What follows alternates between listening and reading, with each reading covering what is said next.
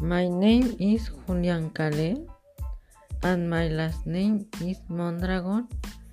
I am 15 years old and I live in Zumpango. I am only child.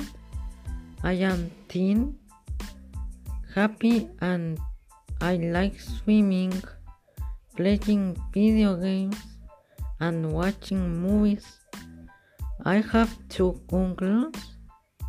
My family loves me so much and I love them.